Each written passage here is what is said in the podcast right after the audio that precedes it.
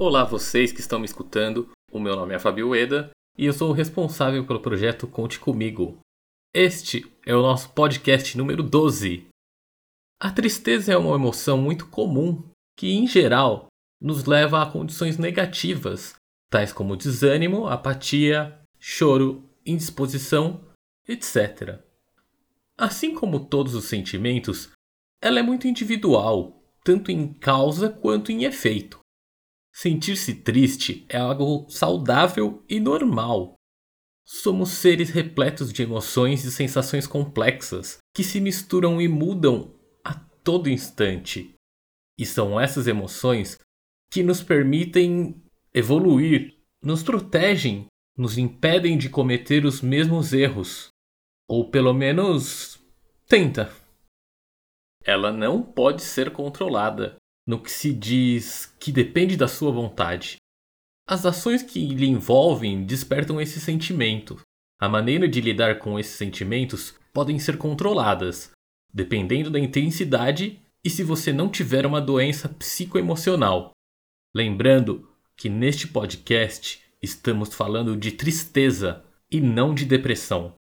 A tristeza é um sentimento que pode ser muito profundo, mas é passageiro.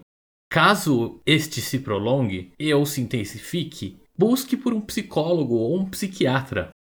Os momentos tristes geralmente te levam a uma introspecção que pode gerar uma melhor compreensão da vida, das coisas que lhe cerca, sobre aquilo que te fez deixar triste. Até o luto pode vir a se transformar na valorização e gratidão à vida. Dizem que é na crise que saímos de nossa zona de conforto e enfrentamos desafios que nos levam a novas maneiras de prosseguir vivendo e muitas vezes encontrando algo que te torne feliz como nunca antes. É claro que nem sempre isso acontece, que a vida não é um conto de fadas, mas Tentar focar-se naquilo que lhe faz infeliz pode trazer coisas boas. Se você não for capaz de fazer isto por si só, procure um amigo, parente ou alguém de confiança. Você também pode buscar por terapia, se for viável. Tentar fazer algo que lhe gere prazer é uma maneira de desviar-se da tristeza. Uma das coisas que afetam muito as emoções das pessoas é a comparação.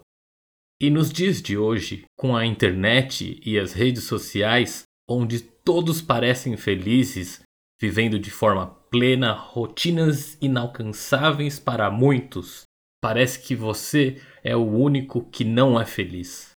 Não tem fotos no exterior, milhares de seguidores, uma carreira de sucesso. Isso acaba afetando o psicológico de muita gente, fazendo-as sentir incapazes ou fracassadas. Ainda mais quando você segue pessoas muito famosas e constantemente visualiza suas postagens.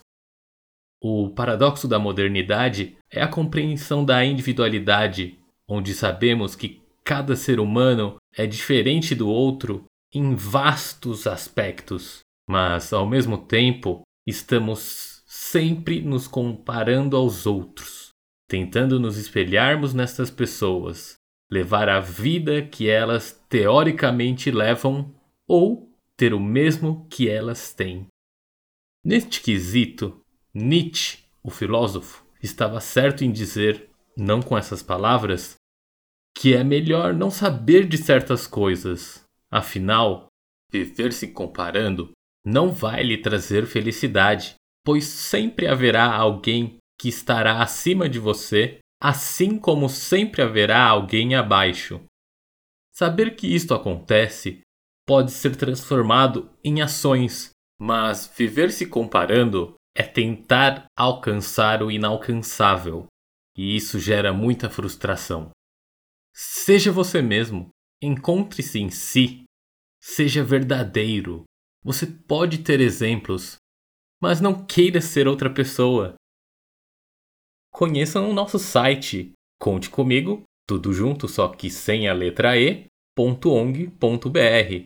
Lá tem mais informações sobre o nosso projeto e todas as nossas redes sociais, inclusive o nosso canal do YouTube, no qual estamos publicando vídeos artísticos, além de conter lives sobre diversos assuntos com a presença de especialistas da área. Obrigado a todos e até a próxima!